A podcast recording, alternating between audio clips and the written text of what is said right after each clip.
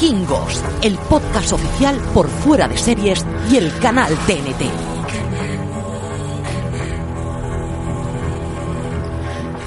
Bienvenidos a Vikingos, el podcast oficial donde analizamos la sexta temporada de Vikingos con episodios de recap semanales. Yo soy Francis Barba Poblada Raval y en esta aventura podcastera me acompaña María la Escudera Santonja Hola, ¿qué tal? y Richie flipado con la sexta temporada de Vikingos Pintano. Un poco práctico el, el nombre vikingo, pero muy acertado.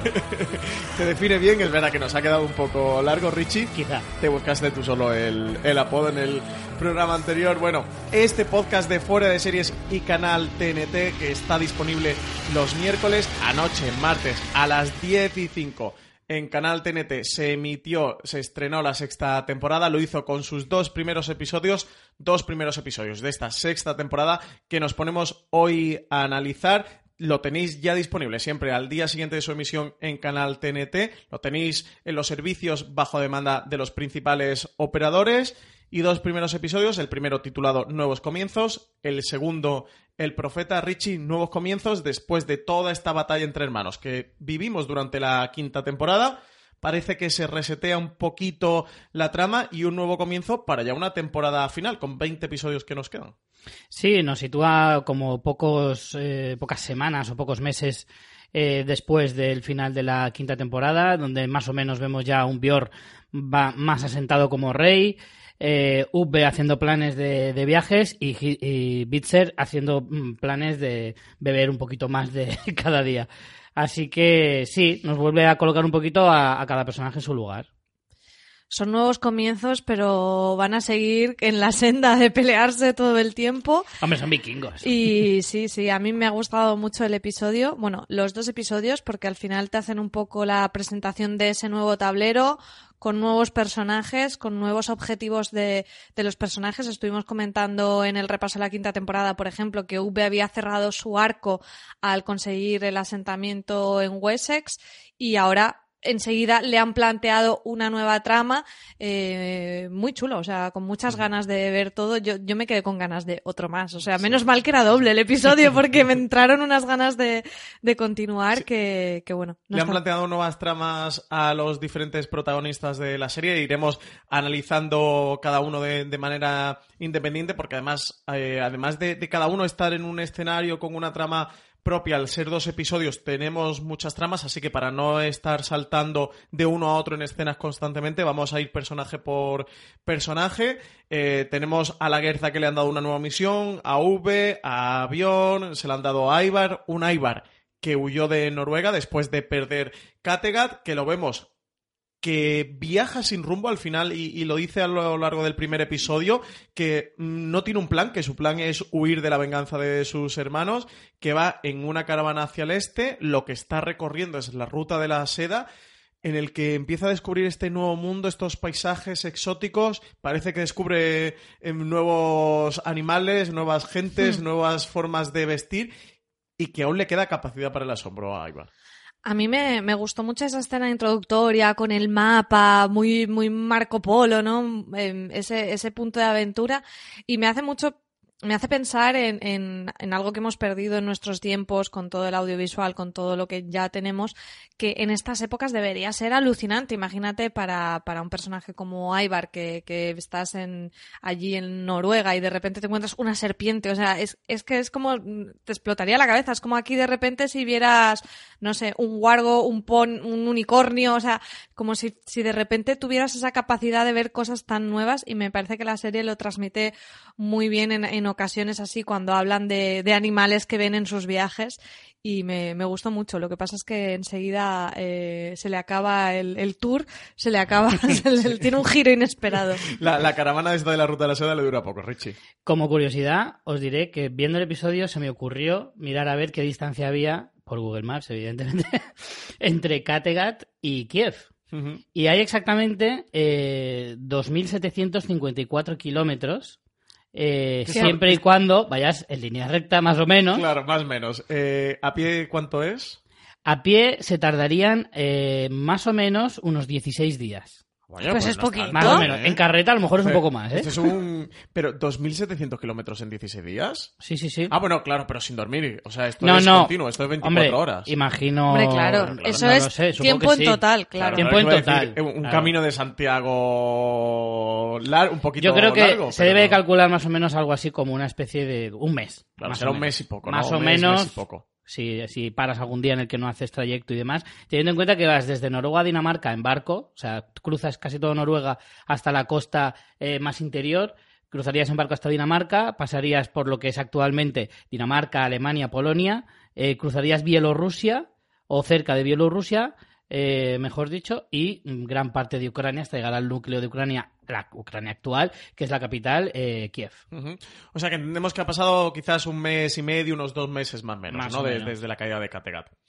Pues, eh, como tú decías, María, eh, un destino, una ruta, unas vacaciones forzadas que le han caído a, a Ivar, este, de, desti- de este despido procedente de, de la corona de, de Kattegat, y entre ellos va en las filas alguien que no le cae demasiado bien, que a él le da que sospechar. La verdad es que, o sea, cuando alguien Al final te mire- tenía razón, Claro, realmente. Hombre, es que si le mira así con la cabeza gachi, con los ojillos, que no Lo, lo que pasa es que Aibar enseguida dice, ¿ese quién es? Me está mirando mal, cárgatelo. O sea, en la línea de Aibar, ¿no? Todavía de formación profesional de rey, ¿eh? de rey tirano.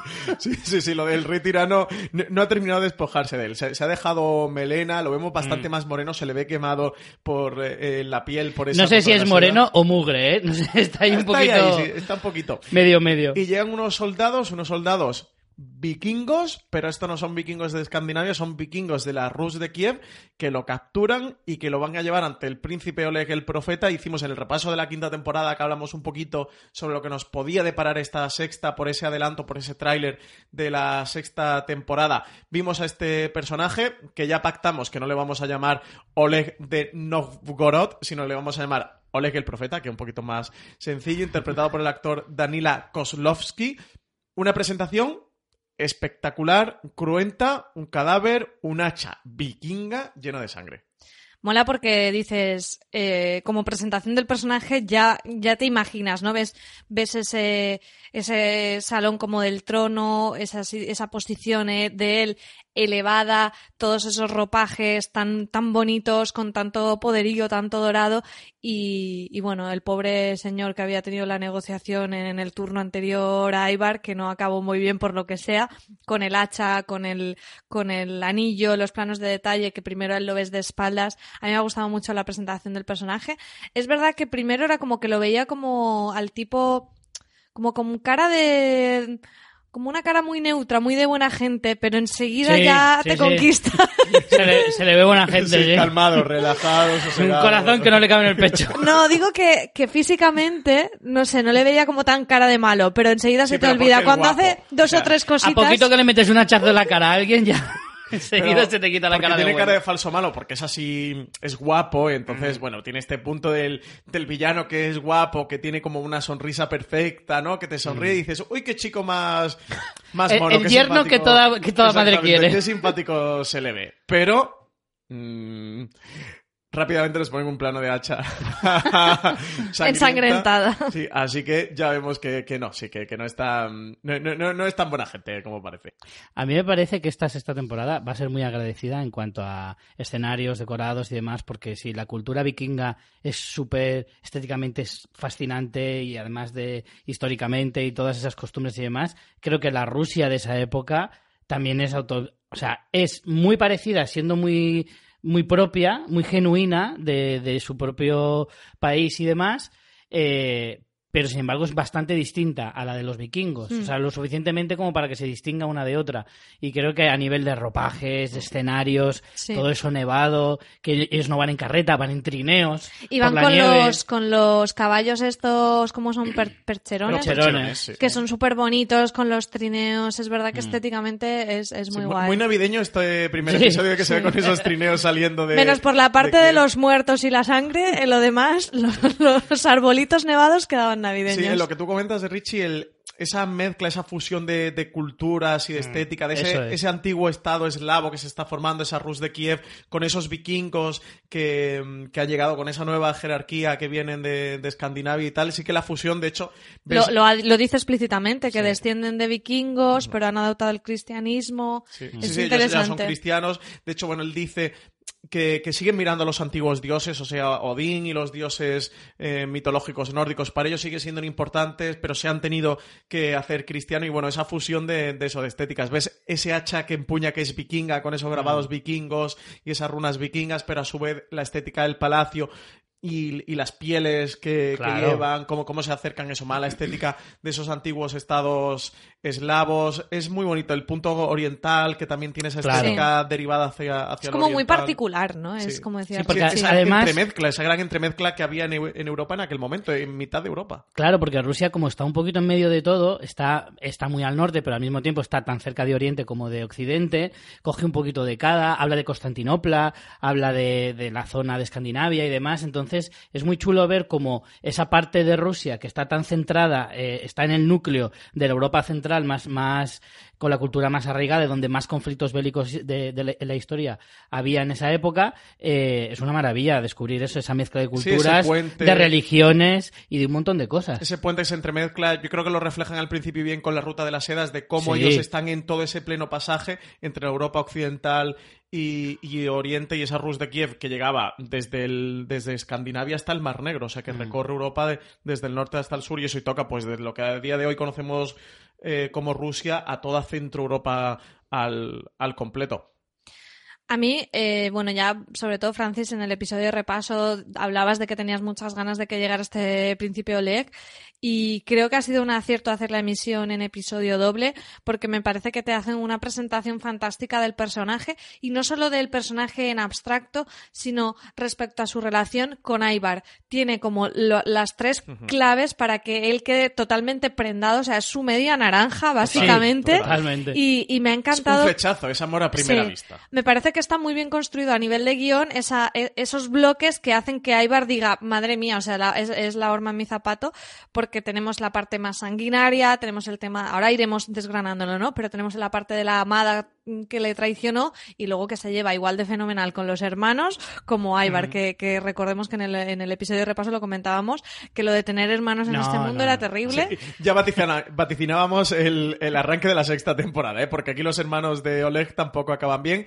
Eh, mm, yo quiero ir directamente a este vuelo en primitivo globo aerostático antes, del a- antes de ir con eso, si quieres, eh, es que hay muchas similitudes, es como, como el espejo ruso de, de, de Aiva, totalmente. No Sí. solo, o sea, tienen, no solo que se llama con los hermanos, sino que han tenido, ha- han matado a sus esposas, han matado a al menos uno de sus hermanos, y además tienen también ese puntito de que ambos se autoproclaman eh, casi casi deidades, o sea, directamente sí, es verdad, Ivar ese punto no lo había pensado con el Ivar Dios Claro, y él como y él profeta, como, profeta. místico. Efectivamente, ellos mismos se autoproclaman por encima de la línea del ser humano. Sí. eh, por lo tanto, es que es casi casi como ver un reflejo en el espejo entre ellos dos. Y además es que tiene hasta un punto muy divertido porque hay escenas en que Ivar le hace ojitos. O sea, es que sí, está se como fascina. diciendo, me fascina". encanta este chico. Tenemos la es escena esta de genial. tortura y desmembramiento al amigo de Ivar que, que le acompaña Sí. y de, de que ve Qué originales eran en esa época de verdad para torturar y matar. De verdad, es que hay que ser un crack. Sí, lo de limas de torturas. Es eh, una maravilla. en medievo.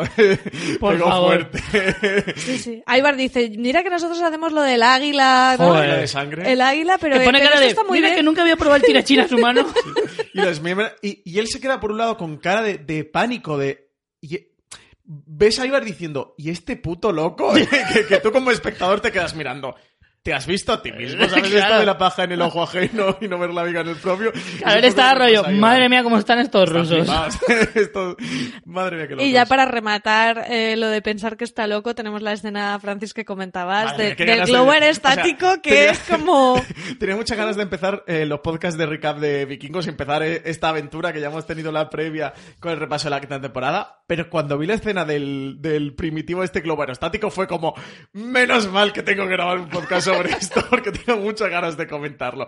Bueno, entremos de lleno. Eh, Oleg le coge a Ivar, ¿no? Vemos allí que están montando además... Aparece la escena que se ve eso como una especie de globo hecho con pieles. No con sabes bien qué va a hacer, o sea, dices...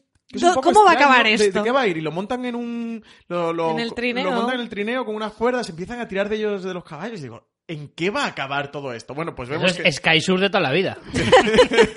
que remontan el vuelo y de hecho sobrevuelan la ciudad al, al completo y un diálogo maravilloso que hay entre los dos personajes. Claro, claro, claro, porque que, te, que, te- que no te puede unir más que mm, sobrevolar una, una ciudad en globo aerostático sin tener ninguna certeza de que vas a salir vivo de eso.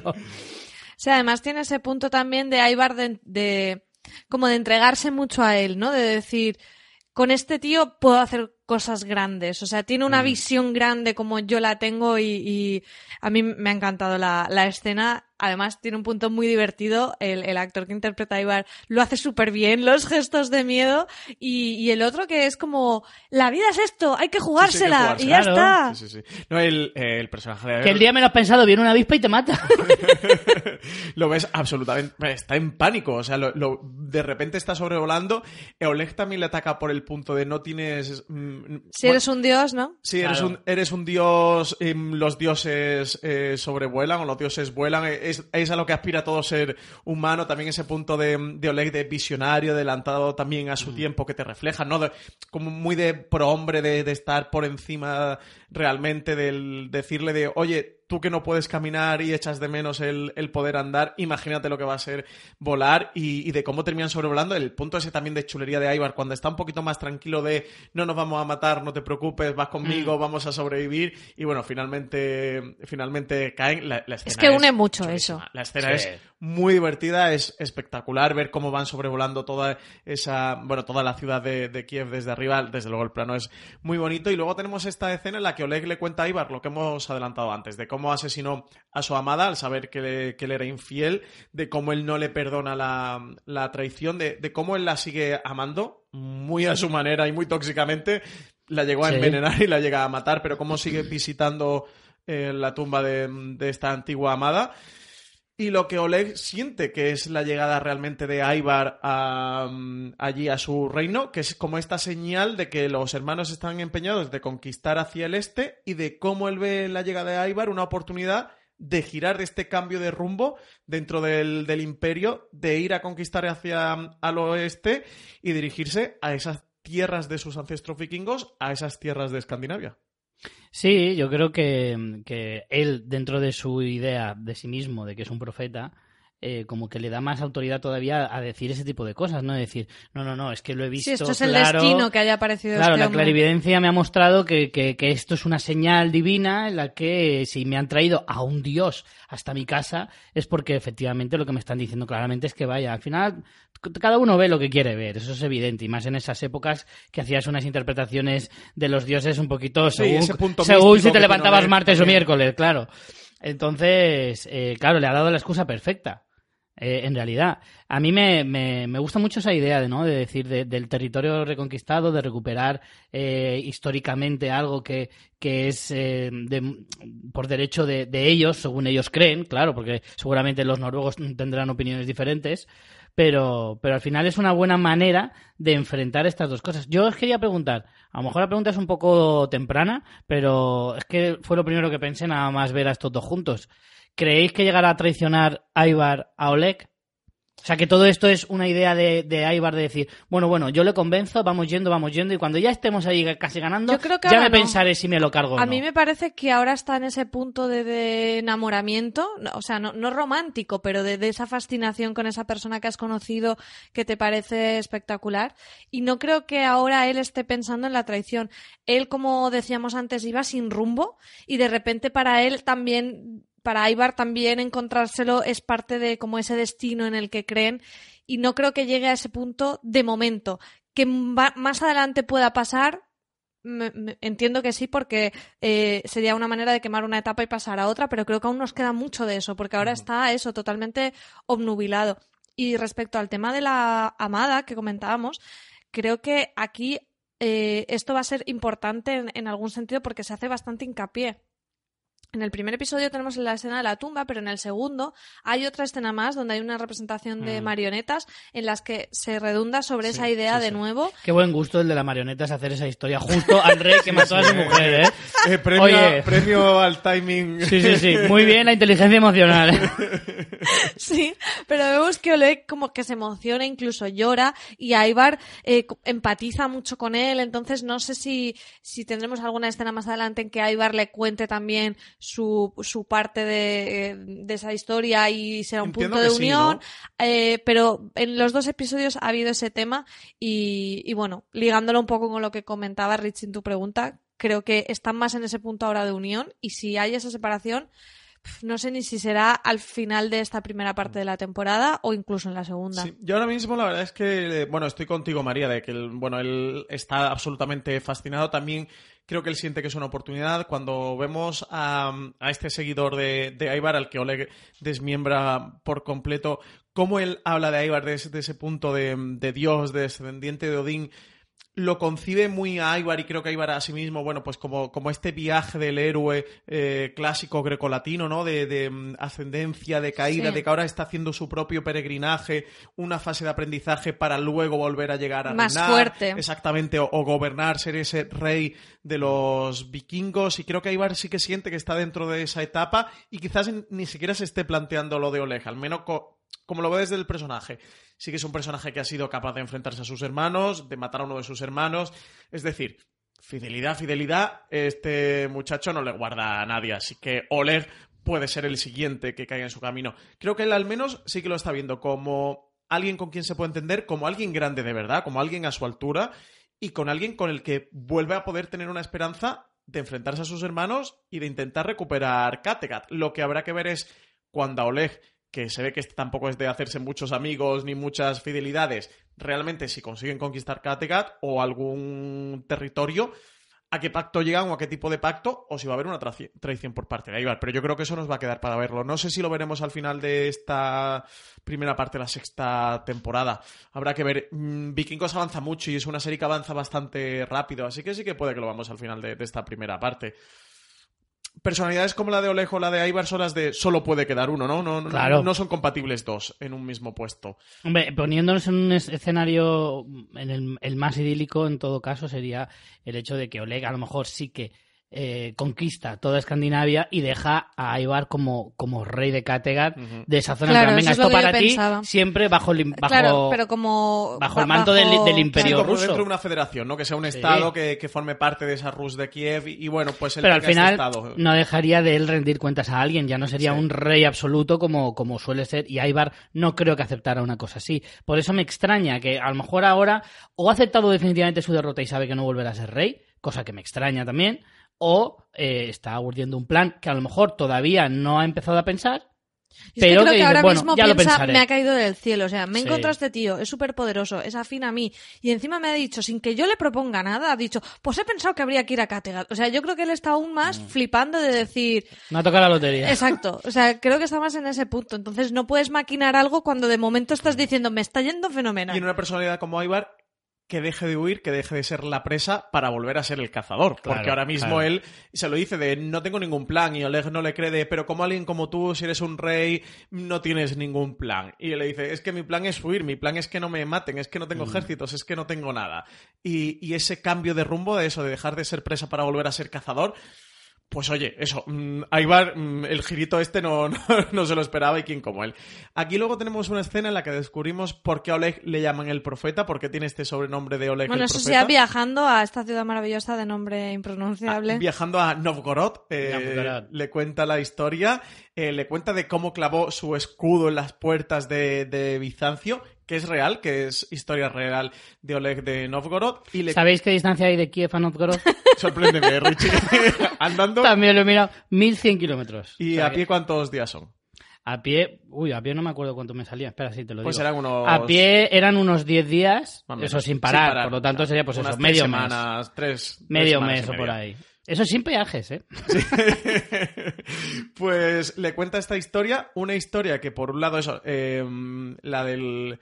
Bueno, le cuenta la historia porque le llaman el profeta, que es que él tiene una reunión con, con los gerifaltes bizantinos que le intentan envenenar con esta copa de, de vino que él había mm, soñado, ¿no? Había profetizado que, de que esto iba a ocurrir, rechaza el vino, efectivamente el vino estaba envenenado y gracias a eso se salva, que también es historia real de este Oleg de Novgorod. ¿eh? Le pasó esto eh, de tal cual, y de hecho en la historia real tiene el sobrenombre del profeta, que aquí lo tiene también una historia de una copa de vino envenenado que luego va a tener repercusión dentro del episodio, porque es como precisamente va a matar a su propio hermano.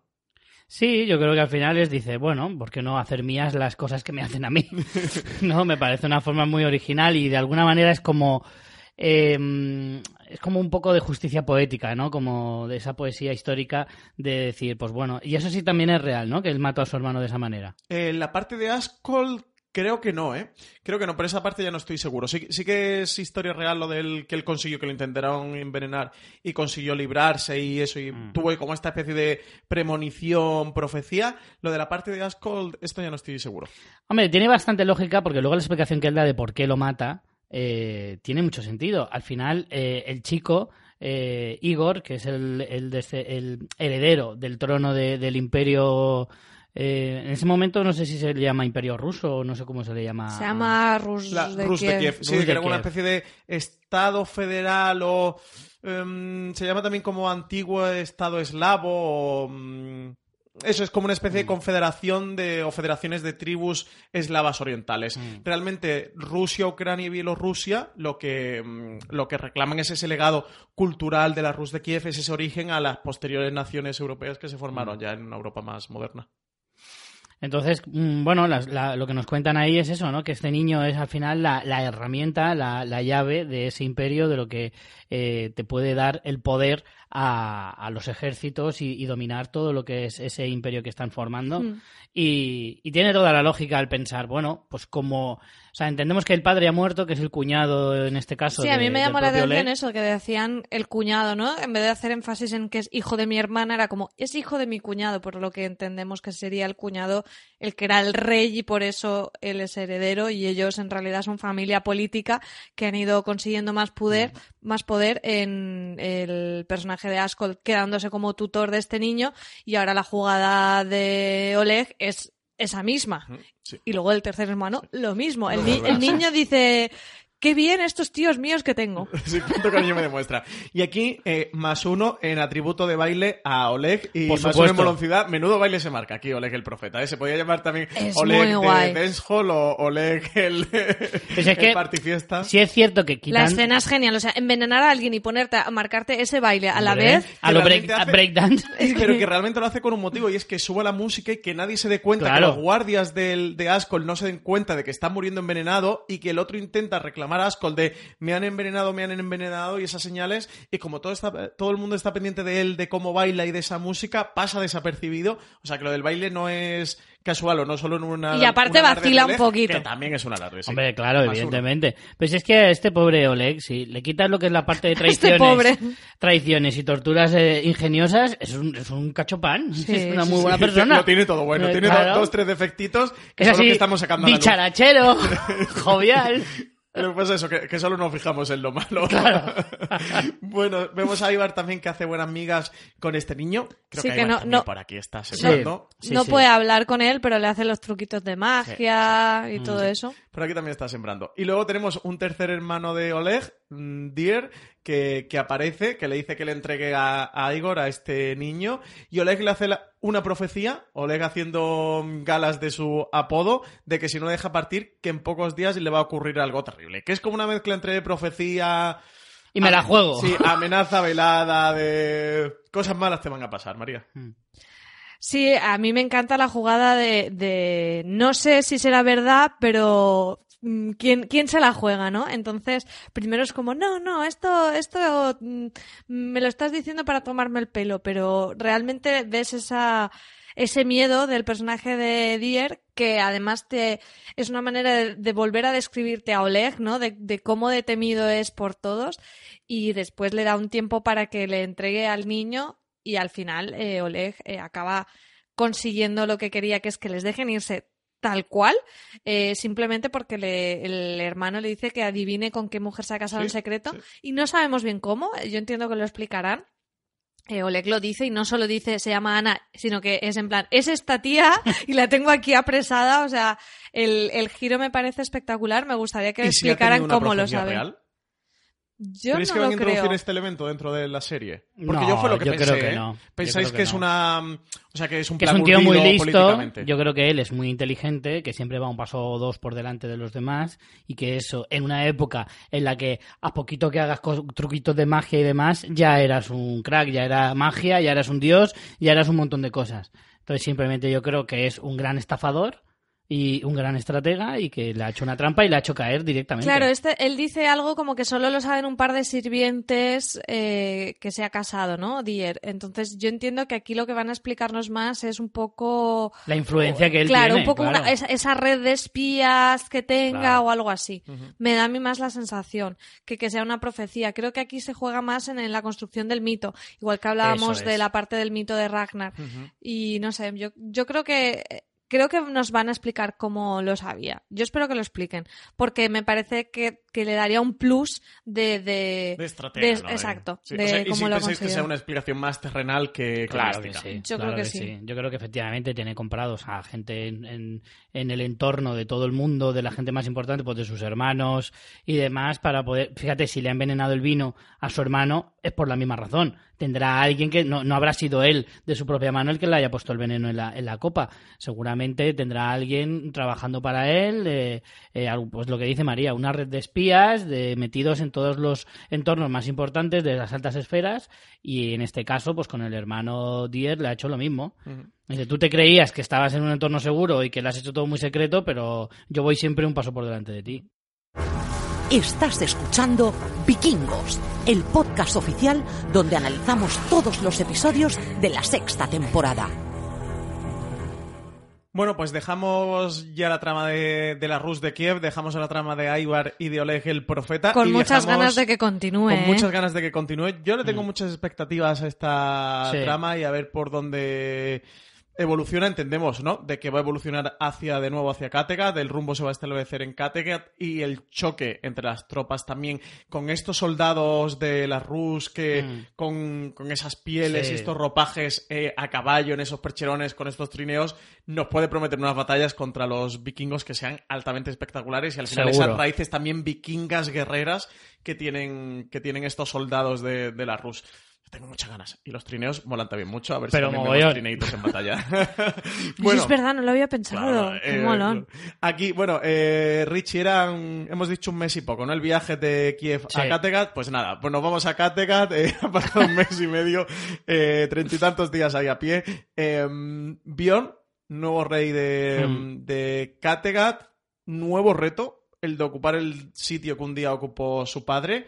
Carga pesada sobre sus hombros y vemos a un Bjorn que hace un discurso de que quiere ser un rey distinto al que viene, o el que el último que ha tenido Kattegat, que ha sido este Aibar sin huesos absolutamente despiadado, un, tirano, y dar voz a los ciudadanos. Sí, eh, quiere diferenciarse un poquito, ¿no? Y a lo mejor hacer... eh, él ha tenido el ejemplo de su padre, él ha visto reinar a su padre, ha visto que Ragnar era un tipo que era eh, firme, pero que no era desde luego un tirano ni muchísimo menos. Eh, era un buen rey que hacía caso a la gente, pero que era muy ambicioso y que sabía que nadie le podía toser. Yo creo que Björk quiere seguir un poco esa misma senda, abre una nueva idea para los vikingos que es el comercio. Vamos a dejar de saquear y vamos a comerciar, a ver qué tal nos va, lo cual está bien. Y yo veo a, a como muy. Un poco subidito incluso, ¿no? Como muy a gusto en el Se papel lo de empieza rey. a creer, ¿no? Más que al Sí, final de la sexta. de Yo la quinta. os pido opinión a todos, pero luego haré lo que me salga a mí de las narices, lo cual en parte es la esencia de un rey. Exacto. Pero, pero no sé, le he visto como muy. un poquito altivo, quizá incluso. A mí lo que me gusta es que él va como con las ideas muy claras y al, vamos, al día siguiente eh, se le derrumba todo porque, bueno, pues lo que pasa siempre, ¿no? Que cuando tú tienes una idea eh, en mente no es lo mismo que cuando la ejecutas. Entonces es como, no, yo voy a ser un buen rey, yo voy a dar voz a los ciudadanos, yo voy a hacer el comercio y de repente pues tiene que ir tomando decisiones. La primera de ellas es eh, liberar a estos eh, secuaces que tenía Aibar, decide no ejecutarlos, sino eh, exiliarlos con un nombre rarísimo que no sé cómo, era algo como Corgarmos o algo así, Sí, que eran como unos exiliados en el bosque que no pueden relacionarse con nadie, incluso se les puede cazar y Sí, están lo marcados. al ostracismo, el, el ostracismo griego este Sí. de que al final, bueno, pierdes la ciudadanía, no puedes volver a la ciudad, incluso aquí, como los vikingos siempre van un paso algo más retorcido, eh, permite, ¿no? O legaliza que puedan matarlos, ¿no? Sí. Que quien sea pueda Cazarlos, pesarlos, que es incluso- terrible. Sí, sí, es como que los ponen en búsqueda y captura de yo directamente no os voy a matar, pero oye, si alguien a bien tiene aquí emplear el hacha contra vosotros, no voy a ser yo el que vaya detrás a, a echarle la bronca. Entonces eso es como que toma la decisión muy seguro de sí mismo y al final del episodio vemos que, que puede que no haya sido lo más inteligente, ¿no? Porque vemos a esas personas que al final es alguien que te va a tener un rencor absoluto, que está por ahí, que si llega Ibar se pueden unir a ellos y que de hecho los vemos acechar a, a la Guerza a- en el final. Entonces es como eso, como que está muy subidito, yo también lo veo, pero me parece que le van a ir cayendo tortas, le pasa esto y luego enseguida llegan los emisarios de esta parte que tenía muchas ganas de comentar con vosotros, los emisarios de Harald, al que le va todavía peor. O sea, no es que sea más rey de Noruega, sino que es menos cada día. Richie, ¿quieres decir algo al Pues de mira, esto? esto? es como cuando vas a jugar Champions, acabas bajando a segunda y en la peor de las desgracias acabas bajando a segunda vez. Harald le está pasando un poco, un poco esto. A ver, aquí... Mal año, ¿eh? Para, sí, para Harald. sí, sí, no, no está siendo buena temporada para, para Harald. Eh, está bien porque le presenta el primer reto eh, a, nivel de decisiones de Björn, de decir, ¿qué hago? Voy a por este hombre que además siempre ha jugado un poco a la ambigüedad y siempre ha ido de traición en traición. Y es cierto que la, en la, la última ha sido a favor suya, pero la Guerza le dice que efectivamente a ella le traicionó. Y dice, entonces, ¿qué vas a hacer? O sea, Claro, porque- pero me encanta que es muy práctico, porque eh, eh, al final Björn dice, mira, si tenemos que tener en cuenta lo que cada uno le ha hecho a cada Claro, uno, no acabamos verdad. nunca. No, no, Voy claro, a pensar lo que, contra todos. lo que me ha hecho a mí. Yo no soy tú, Claro. porque si tengo que contar lo que te ha hecho a ti, lo que ha hecho a la otra, lo- es que no, no, Sí, no, y además, no hay como manera. Harald, como dijimos en el repaso de la quinta temporada, literalmente ha estado en todos los bandos y se ha enfrentado contra todos los bandos. O sea Totalmente. que, que también es en la posición que, que actualmente se encuentra, que al final es el rey de la nada. O Claro. No, le ha quedado reino, no le queda coleta, porque pelo bonito se cortó la coleta, o sea que es que al final mm, le, le falta que le quiten la nacionalidad vikinga, porque o los tatuajes de la cara, porque ya no le queda mucho más al pobre. Yo creo que en este mundo tendría que contar solo lo último que has hecho. ¿Sabes? Es, es verdad, tendría que funcionar así el rollo. La ¿Con quién fue el último con el que fui? Vale, pues con este sigo. Sí. Claro, o sea, no se, es mala técnica. se va anulando. O sea, tú traiciones a este, vale, pero luego eres de su lado, vale, pues eso es lo único que vale. ¿Sabes? O sea, al final tiene que contar lo último que haces. Y al final también es un poco como, ¿qué clase de rey quieres ser? Que esa es la gran pregunta Sí, que es a. ¿no? Es que como, a me Ahí, salvado se la- la vida. ahí le tocan la patatita, ¿eh? Porque los emisarios Efectivamente. mucha seguridad en sí mismos no transmiten. Están como diciendo, a ver si nos la llevamos nosotros. Hombre. Pero ahí uno tiene como el acierto de, de- de decirle justo la palabrita. de- que le tiene que. Pero que es, sembrar. es muy acertado, porque es que tiene toda la razón. Es como todo el mundo vio que te salvó la vida. O sea, además, esas cosas luego van muy del boca a boca. Sí, Enseguida eh, se entera todo el mundo. Estos rumores circulan siempre. Y porque anda que no le gusta a los vikingos, ¿eh? el caso es que todo el mundo sabe que le salvó la vida, por lo tanto, o sea, si no eres un rey agradecido, pierdes mucha, pierdes mucha de tu eh, credibilidad. Entonces, sí que es cierto que esa es la frase clave. Dice, ¿qué clase de rey quieres ser? ¿Quieres ser un rey agradecido? ¿Quieres ser un rey traicionero? ¿Quieres ser un rey eh, que, que te vas a, a- no vas a hacer nada respecto a cuando alguien hace algo por ti? Al final es como, yo creo que yo en, cual- en todo momento supe que al final Bior iba a reaccionar y decir, no, tengo que ir a por él porque Y también... es muy de la naturaleza de Bjorn, ¿no? O sea, Claro. al final también los emisarios le juegan Oye, y qué esta lástima- porque saben que va a funcionar. Qué lástima que el rey Olaf se haya vuelto también una mala persona con lo que molaba. Pues sí, aquí tenemos... Hombre, entrañable yo nunca lo veía, ¿eh? Era como un Papá Noel Sí. desgastado. Era sí, como... es como un Buda, Papá Noel ahí, Sí, ¿no? pa- un poco pasaete. Sí, sí, sí. No, aquí el rey Olaf yo entiendo que, que además lo vamos a ver pronto, Mm. tercer episodio, cuarto episodio más el tercero que el cuarto. Gresca. Al rey Harald le ha quitado sus territorios, lo que tú decías, este... Bueno, pues es que...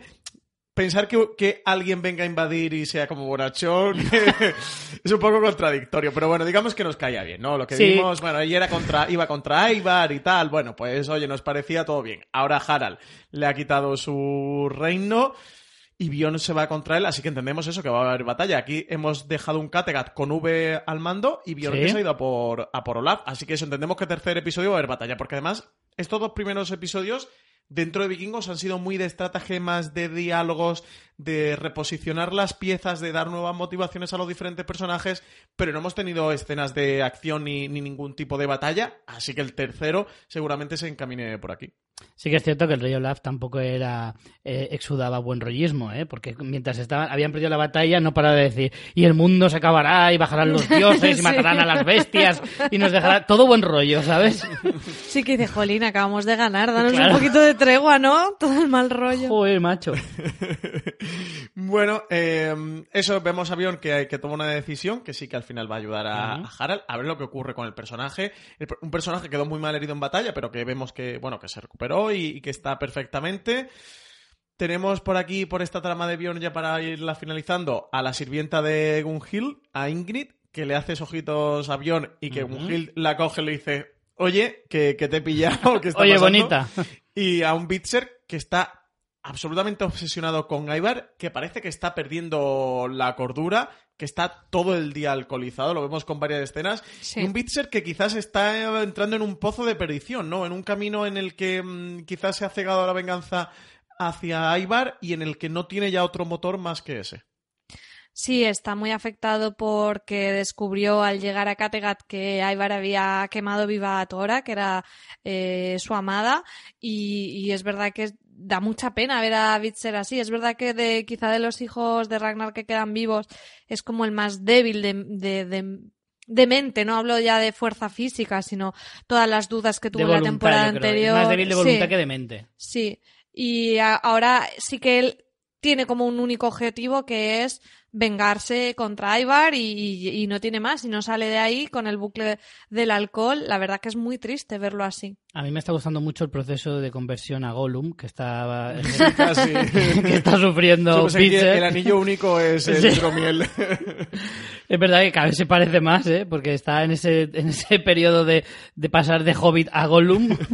Eh, brutal, pero sí, estoy de acuerdo con María, que es el que, el que ha to- se ha quedado más tocado Sí, después sí, de sí, la está eso en batalla. un camino a la perdición absoluto. Y además, lo que decía María antes de lo, de lo, del, del arco de Ubbe, el arco de Pitzer se ha quedado totalmente, totalmente cojo, realmente. Ahora solo le ciega la venganza y Sí. es que es muy difícil que salga de ahí. Creo que la única alternativa que puede tener es que a lo mejor pues se le ocurra irse a lo mejor a Islandia a buscar a Floki también, o en plan No creo, aislarse, no cosa que ahí. dudo, No dudo. creo que vaya por ahí. Es que para eso tendría que pasar página y está en todo menos en pasar página. Es que Claro. aquí o encuentra cierto refugio con Rolo, que vimos que tenía muy buena relación con su tío, Sí, y que pues mira, vaya no es- con los normandos o algo así. No sería una mala trama tampoco, ¿eh? Ver a Pitzer a ver cómo está el tema por ahí, por ese Sí, esa porque zona aquí de. Normandía y de, y de la parte de Bretaña no hemos visto nada de no, en momento. estos dos primeros No. episodios de Wessex y, y Normandía los han dejado más de lado, sobre todo Wessex. Yo entiendo que también tercer, cuarto episodio Wessex tendrá Sí, que volver sí, sí, desde a aparecer luego. y al rey Alfred también a ver cómo nos ha crecido. Sí, porque a mí el Rey Alfred me gusta mucho. Sí, sí, el rey Claro. Alfred ha ido cogiendo... Somos Team Alfred. Eh, somos Team Alfred, absoluto.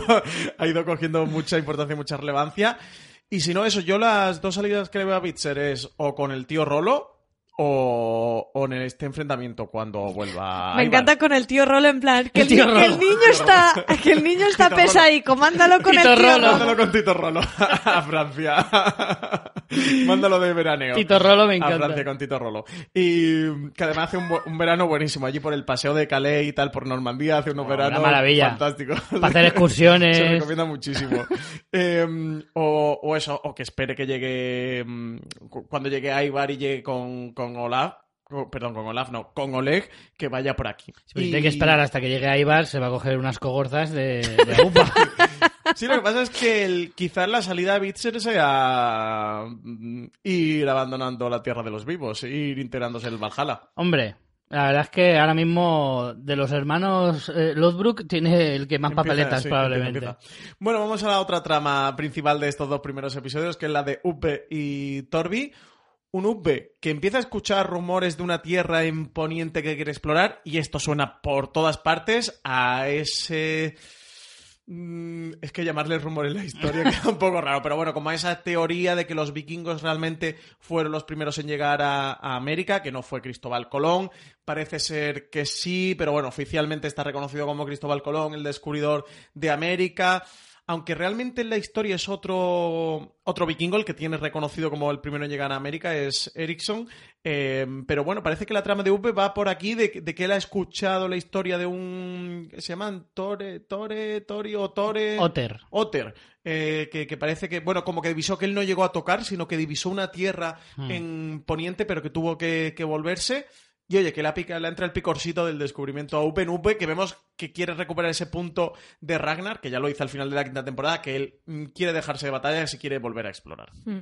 Y tiene la buena suerte de que llega Ketil Nariz Chata, que una curiosidad, en esta temporada estamos viendo que traducen Ketil Nariz Chata, cuando en la temporada anterior era Ketil Nariz Plana, pero bueno, yo he encontrado que es, un personaje histórico que también le llaman de, varias maneras, si lo encuentras.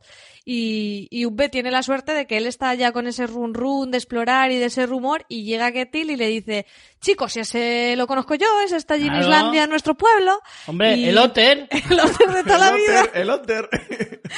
y está muy bien porque eh, esta trama tiene un punto de cierta intriga, ¿no? O sea, no, porque V al, en el primer encuentro no le pregunta por Floki, pero después sí. Eh, dice que va a ir allí a Islandia y mata a dos pájaros de un tiro. Tiene la parte de la exploración, conoce a Otter y, descubre qué ha pasado con Floki. Pero no acaba. No sé si Ubbe. ¿Creéis que desconfía de, de Ketil, de que no. de que no, no, saben qué ha pasado con Floki? El punto este de no sé dónde está Floki, que no sabes dónde está Floki. Mm, sí, que sí, sí, que es sospechoso, en primer lugar, porque UB le hace unas miraditas en plan, uy, de ti no me fío un pelo. Segundo, Ketil es verdad que no lo deja demasiado claro, en plan, mm, algo escondes, la verdad es que hace sospechar y luego la conversación con Bior al final del segundo episodio. Bior sospecha porque se lo que dice claramente. Lo de, lo de la sutileza ya como que se lo guarden, ya soy rey, ¿para qué me voy a andar con tonterías? De hecho, no me fío de ti un pelo, así de claro. Así que yo creo que, efectivamente, y de hecho luego tengo una conversación con la Gerza también respecto a Floki y la Gerza le dice, eh, a Floki no hay quien lo mate. O sea, que seguro que está vivo. Em, yo creo que es porque también Ketil no quiere entrar, sabe, sabe de la importancia de Floki en la comunidad de Kattegat y que sabe que no puede insinuar en ningún caso que hubo un enfrentamiento con él o que hubo algún tipo de problema y demás. Al final lo que les dice tampoco es mentira, porque es verdad que Floki al final, harto de, que se la estén jugando en esa sociedad utópica que quiso crear, eh, se dio la vuelta y dijo, mira, ya os quedáis, Sí, pero como que a Ketil le puede venir bien de, y a lo mejor no lo han buscado. Quiero decirte que a lo mejor es como, no lo hemos matado, él se fue, pero no regresó y tampoco nos importaba mucho porque, mira, mm. ya me he quedado yo aquí También como es mala publicidad que si lo que quieres es eh, captar gente para llevártelo, decir, no, es que a Floki lo mandamos a freír espárragos es verdad que es mejor no decir ese tipo de cosas. Y vemos eso, que Upe decide ir a Islandia a, entrevistarse con este Otter, a ver qué tal, cómo evoluciona esta trama, y a buscar a Floki, que a Floki la, la sociedad esta utópica, la sociedad del bienestar. La no le, rana. No le cuajo, ¿eh? La verdad es que una mente adelantada a su época, eh, mil años antes que llegara la socialdemocracia nórdica, el Floki ya lo intentó, tiene este mérito, pero no lo ha conseguido. Eh, no, no ha llegado esto a cuajar. Bjork intenta que Bitzer se haga cargo de Kattegat, pero ve que no. Bueno, no es que se lo proponga, sino que dice, bueno, pues yo me voy a la guerra y se queda Bitzer. Y todos se quedan como con miraditas, como, vaya, ¿quién se lo dice? Y es Subbel que le dice, eh, no, es la mejor idea. Y, y, por hablar se la lleva. Dice, ah, sí, pues ahora pues os quedáis tú y Torbi, que, que, los pobres son eh, de los más sensatos y, siempre les toca sacrificarse. Hay son que buena gente. Son ¿eh? buena gente y es como, hay que hacerse cristianos, les toca a ellos hacerse cristianos. Hay que quedarse vigilando acá. Y el tatuaje moloncio que se ha hecho UP, Sí, se ha hecho tatuaje nuevo. Me lo ¿eh? estoy pensando yo, ¿eh? Se ha hecho tatuaje. Yo es que soy Team Alfred y Team UP, o sea. es el mejor de todos. Es el que más cabeza tiene. Y es más Ragnar, ¿no? Quizás de todos el que, tiene más la personalidad de Ragnar o más equilibrado, tiene más rasgos de De hecho, es una versión mejor de Ragnar porque no es tan visceral como era Ragnar. Y tan Claro, es, más, es un Ragnar más calmado. y... También es menos ambicioso, o sea, él es muy viajero y demás, pero tampoco lo hace con, con ansias de ser una leyenda, como a Ragnar a veces se le veía un poquito plumerillo con eso, pero Ubeb como que parece un poquito más humilde en ese sentido. de hecho, cría a los hijos de Björk, que no es poco tampoco, ¿eh? Creo que lo hace más por autorrealización personal y no tanto por, mar- por quedar en la historia, como lo hacen muchos otros. Es como voy a hacer esto porque, porque me lo Porque pide el yo cuerpo, quiero, ¿no? claro, claro. Y, pero no, pero al final le fastidian el, el- el crucero a Thor Villaupe. Sí, ha tenido que retrasar el viaje. Ah, lo han tenido que retrasar. Y yo quería preguntaros, porque cuando Bjorn va a Ketil nariz eh, plana y le dice que quiere que vaya con él a la guerra y que Mm. postergue también su regreso a Islandia, no sé por qué creéis que lo hace. O sea, yo pensé que a lo mejor lo hace para que Ubbe y Torbi luego puedan irse con él. Como que él dice, bueno, ya que estoy fastidiando a mi hermano y a Torbi en que se queden vigilando a Kattegat, voy a hacer que Ketil se quede también guerreando conmigo para que a la vuelta se pueda ir, se puedan ir ellos con Ketil. Porque si no, no entiendo muy bien a Santo de que Es le... que parece como que no se fide lo que hablamos de Floki. yo Tenerlo no sé si- cerca, ¿no? Sí, Ten más cerca a tus cerca, enemigos. O... Y luego eso, que vuelvan juntos quizás por si ha pasado algo con Floki o tiene apresado a Floki o lo que sea que pueda ocurrir con él. Yo creo eso, que, que sospecha, no lo tiene muy claro. Ketil es buen guerrero, así Eso, que... También, eso aparte, sí. claro, yo digo, además Ketil así es un buen guerrero. me gano un buen guerrero para la batalla que me hace falta y yo creo que va un poco por ahí, de que Sí. no, no se fían un pelo de lo que haya podido pasar con Floki y prefiere que vaya Ubbe con él por si acaso efectivamente tiene alguna cosa ahí escondida y como, como ninguno se fía de él, porque la verdad es que no pinta de ser eh, muy de fiar, eh, No, entonces adem- por eso- además pone cara de perrito cuando ha hecho una trastada. O sea, Sí, sí. Ketil pone una cara que dice, es que no me das confianza. Por cierto, tengo que decirlo si no reviento, que sepáis que Ketty en español es diminutivo de Enriqueta. Solo para. Pero existe Ketil, o sea, ¿tú has No, conocido alguna- Ketil no, Ketty, sin la L ¿Pero- final. ¿Pero has conocido alguna? Sí, sí, sí, sí. Creo que he escuchado nunca. ¿Y era nariz plana o no? No, no, era la nariz normal. Así la llamábamos, nariz normal. Nariz normal. Bueno, eh, Como estamos dando datos curiosos históricos, pues quería aportarlo. claro. Sí, hemos hablado sobre la fundación de la Rus de Kiev, sobre el posible descubrimiento de, de América por y sobre los el, vikingos. sobre el diminutivo de sobre el Enriqueta. diminutivo Claro. de Enriqueta. ¿Por qué no? Pues este podcast que, que entretiene y que enseña. Y enseña, efectivamente. La etimología de un apodo, Lo pues ¿por qué no? consiguiendo con Vikingos el podcast oficial. Sí que sí. Eh, un podcast ambicioso. Ilustra y entretiene. Vamos a la Guerza. La Guerza la granjera.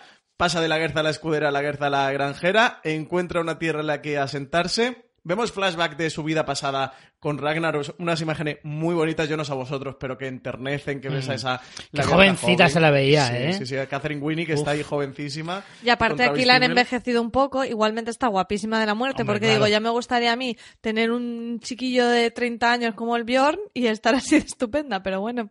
Sí, sí, Aquí ya sí que la han envejecido. Y vemos que entierra su espada, que ella promete por los dioses. Sí, es como un rito, de hecho, lo del enterramiento de la espada. Sí, pues oye, no he buscado si esto era un rito vikingo. Nos Nos lo ponemos como tarea para el siguiente em, programa. Si al- oyentes, si alguno sabéis si esto era un rito vikingo. Si alguno es favor, vikingo.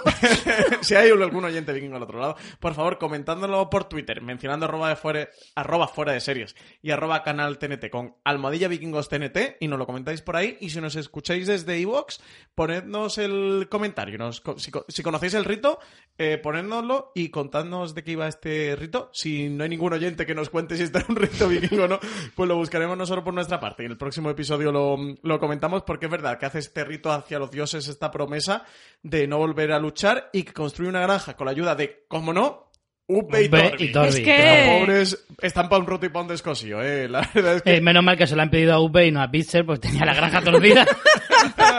Mal puesto el cemento. la, la granja sería un salón pequeñito y una gran bodega. un salón muy chiquitín, un dormitorio que quepa una cama de 90 y, y el resto todo, todo bodega. No, Pues al sí, final es una granja muy apañada, ¿eh? Sí, con, pero- con su cerdo, su cabra. Sí, las cabricas chiquiticas por ahí. Me encanta cuando dice, bueno, vamos eligiendo animal para sacrificar, y lo dice tan normal, o sea, vamos a ver qué cabra le corto el cuello, y lo dice sonriendo, que te dices, joder, sí que es verdad que eso, o sea, tiene su gracia de que lo digan con esa tranquilidad y lo normalicen de esa manera, teniendo en cuenta que, claro, que ellos son, Son vikingos, y es que es lo normal, claro. y pero lo dicen, Para pues eso, bendecir la casa, entre- eh. Sí, en el aperitivo antes de comer. Sí, aquí vemos un rito, otro reto de la cultura vikinga, de eso, para Sí. bendecir la casa, el sacrificio de un animal a los dioses. A María se le estremeció un poquito el corazón. Sí, porque yo pensé, la cabrita chiquitilla que ha salido, no. Richie y yo pensamos en las chuletillas de cordero. tan buenas que salen de madre ahí. mía. Y, y eso, Upe y Torbi, lo mismo te reinan Kattegat que te construyen una granja. Oye. Estos pobres, de verdad.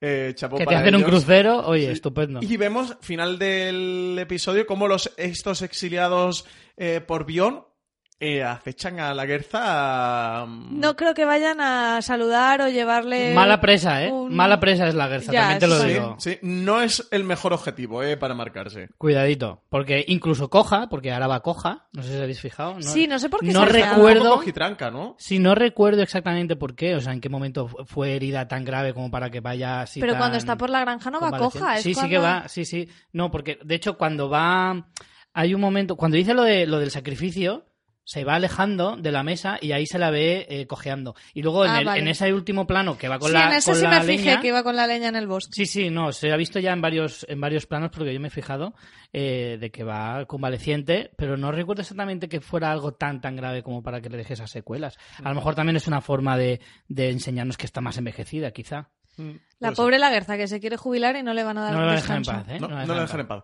Bueno, pues hasta aquí el repaso de estos dos primeros episodios de, de la cantidad de cosas que han ocurrido. Eso, desde la incursión de un nuevo personaje dentro de la trama, dentro de la serie de vikingos, como es este Oleg el Profeta, hasta el V y Torbi con ese camino a Islandia y, y ahora en el trono de Kattegat mientras Bion, que había ascendido al trono de Kattegat, se va contra el rey Olaf a recuperar el, el reinado de Harald y a esta nueva vertiente de la guerra, una la guerra que dice que ya no quiere luchar más, que ya no quiere más batallas y que quiere vivir tranquila. Damos paso a la primera de nuestras secciones.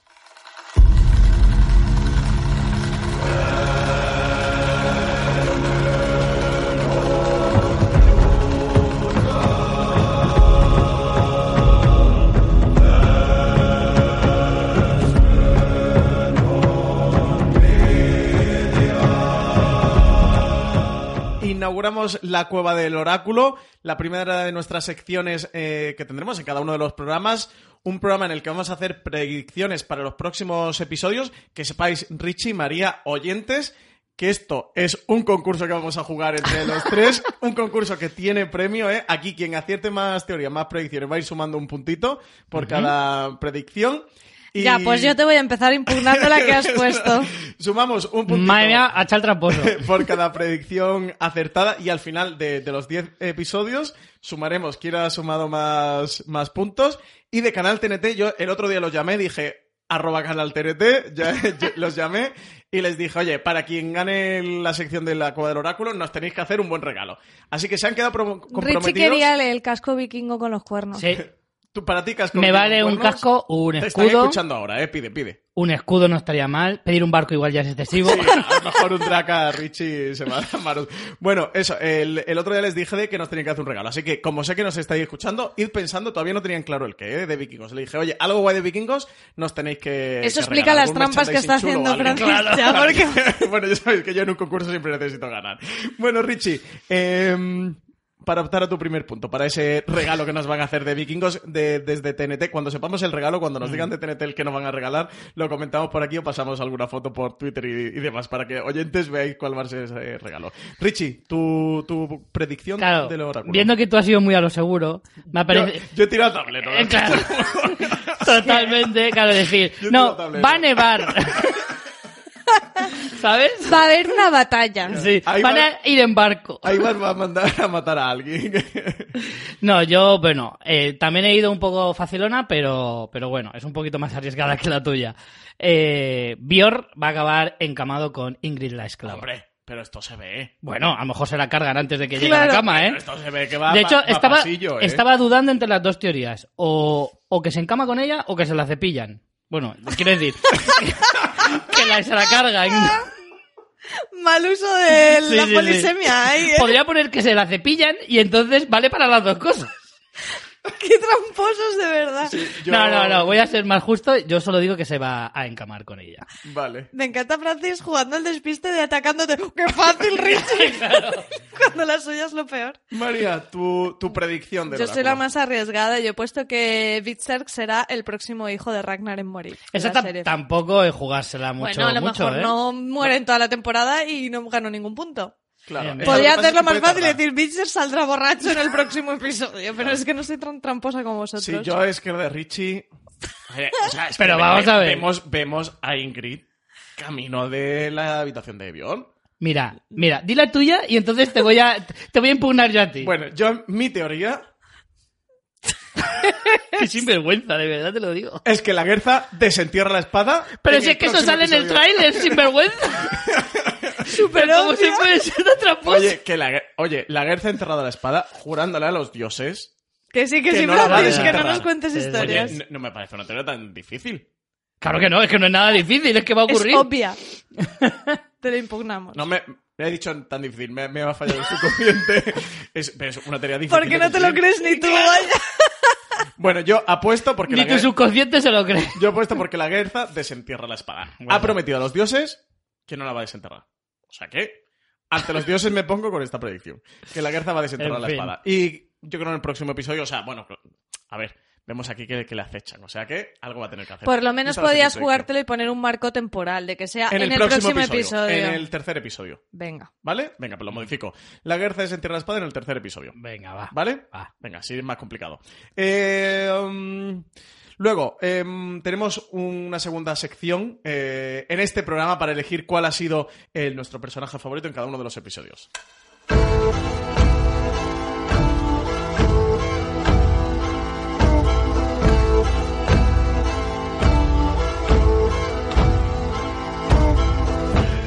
María, eh, ¿con quién hacemos un Skull en el primer episodio de la sexta temporada? Pues yo creo que es muy fácil y creo que habrá totalmente unanimidad en esto con Oleg el Profeta, un personaje al que le teníamos muchas ganas, pero que además no ha defraudado para nada con su despliegue de cariño, fantasía y delicadeza en este primer episodio. Así que yo creo que brindamos con Oleg el Profeta Yo, por el primer sin duda, episodio. eh, mi, mi Skull, mi brindis va por Oleg, eh, un auténtico personajazo que nos han metido en la sexta temporada de Vikingos. Richie, y aquí le damos el Skull. ¿Con quién brindamos en el segundo episodio? Pues yo creo que yo levantaría mi cuerno lleno de hidromiel con Ubbe, porque al final demuestra ser muy fiel a su hermano y, y de preocuparse tanto por Bitzer y, y de ayudar a Bior eh, posponiendo su viaje y ayudándole a gobernar Kattegat mientras él está en la batalla por Harald. Así que yo le hago un skull a Ubbe. Pues vamos ya a la tercera y última sección de este programa.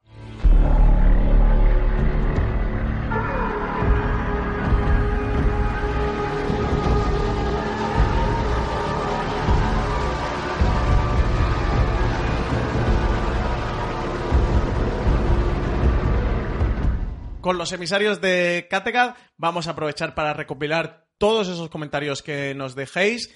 Recordad que nos podéis dejar comentarios en Twitter mencionando arroba fuera de series y arroba canal TNT con el hashtag almohadilla vikingos TNT. También os podéis dejar comentarios en iVoox. Si nos escucháis desde allí, podéis participar tanto en la sección de la Cueva del Oráculo con vuestras propias predicciones. Oye, escribidnos Por favor, que no sean tan lamentables como las de Francis. o la de Richie. Escribiendo. Van a salir espadas. O sea, Richie y yo vamos a por el premio. Alguno Eh, se rapa el pelo. eh, dejadnos eso, vuestras predicciones de la Cueva del Oráculo a través de Twitter o de Evox. Decidnos también por quién brindáis a eh, vosotros en el próximo episodio. Cuando veáis ese tercer episodio, decidnos por quién hacéis Skull o de estos dos primeros, cuáles han sido vuestros personajes favoritos, ese personaje con el que brindaríais por su participación. Y sobre todo, mandadnos comentarios sobre estos dos primeros episodios, sobre el tercer episodio también. Eso, tanto a Twitter como a iVoox, que los leeremos al final de cada programa. En Twitter nos escribía arroba Lauri Malfoy que nos decía, si veis vikingos y queréis oí- oír un podcast donde comenten los caps de la manera más entretenida posible, este es vuestro podcast, Almohadilla Vikingos TNT. Pues nada, pues un abrazo enorme a Laura Malfoy que nos está recomendando. En Evox también nos han dejado comentarios. Rubén, Rubén Nieto nos decía, estaba deseando que hubiera un podcast de vikingos. Me he visto la serie dos veces y no pierde. Gracias por el podcast. Anónimo nos escribía, no sabéis lo feliz que me ha hecho eh, que por fin exista un podcast de vikingos y encima que lo hagáis vosotros. Mm, Gracias. Pues sí, sí que estamos muy contentos ¿eh? Eh, de hacer este podcast de vikingos. Sí que nos apetecía mucho, es una gran serie.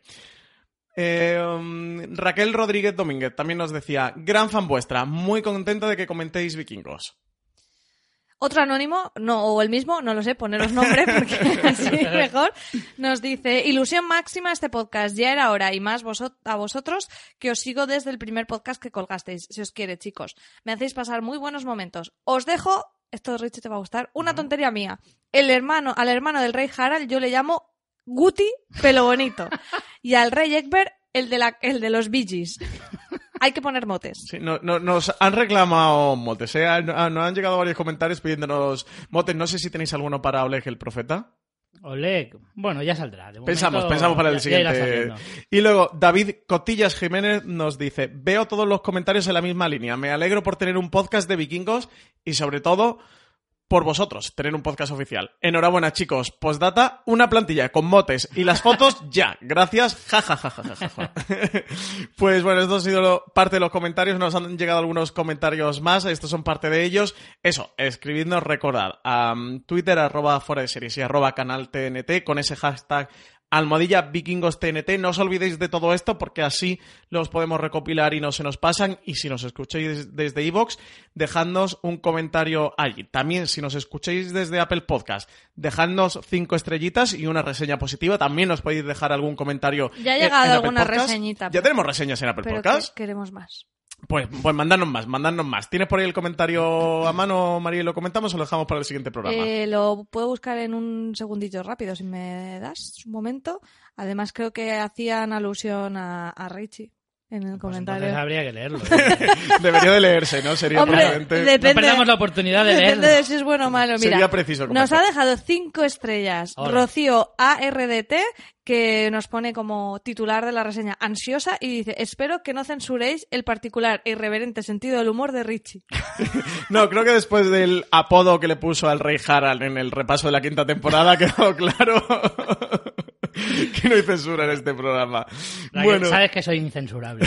pues Richie, Muchísimas gracias por haber participado en este primer programa recap de Vikingos, el podcast oficial. Encantado y con muchas ganas, como decía María, de ver el tercero ya, ¿eh? La verdad es que tengo el Vikingo subido, ¿eh? Te lo digo. ¿Sigues flipado con la sexta temporada? Tremendo. Además es que el tráiler daba a entender que va a ser una temporada muy, muy... Sí, muy épica, ¿no? espectacular. Sí, sí, sí.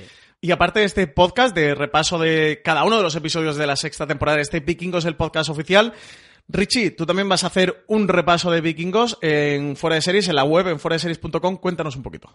Efectivamente, eh, como ya hicimos la temporada pasada, haremos unos recaps eh, también eh, haciendo artículos de cada uno de estos episodios en la página de Fuera de Series y ahí estaré yo analizando pues lo poquito que nos hayamos dejado en el podcast, que será complicado, la verdad, y haciendo pues eso, una pequeña crítica de, cada uno de, estos capítulos. Pues eso, críticas de, de toda la sexta temporada de vikingos. Nada, si os apetece después de escuchar este podcast o antes de escuchar este podcast, pasaros por foreseries.com que ahí tendréis las críticas episodio episodio de Richie Fintano, que ya tenéis disponible la crítica de los dos primeros episodios, así que nada, pasaros por foreseries.com que allí lo tenéis disponible ya. María, pues muchísimas gracias por haber estado en este repaso de los dos primeros episodios de la sexta temporada de Vikingos. A vosotros deseando grabar el próximo podcast porque significará que hemos visto un nuevo episodio.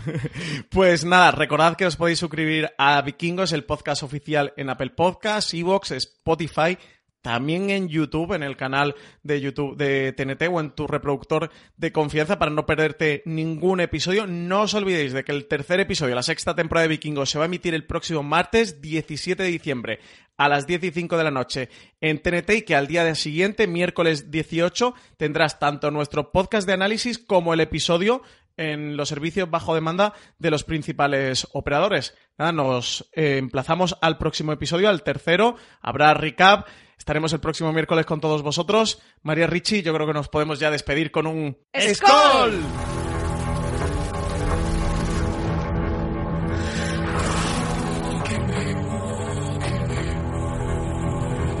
Una producción de fuera de series media para el canal TNT.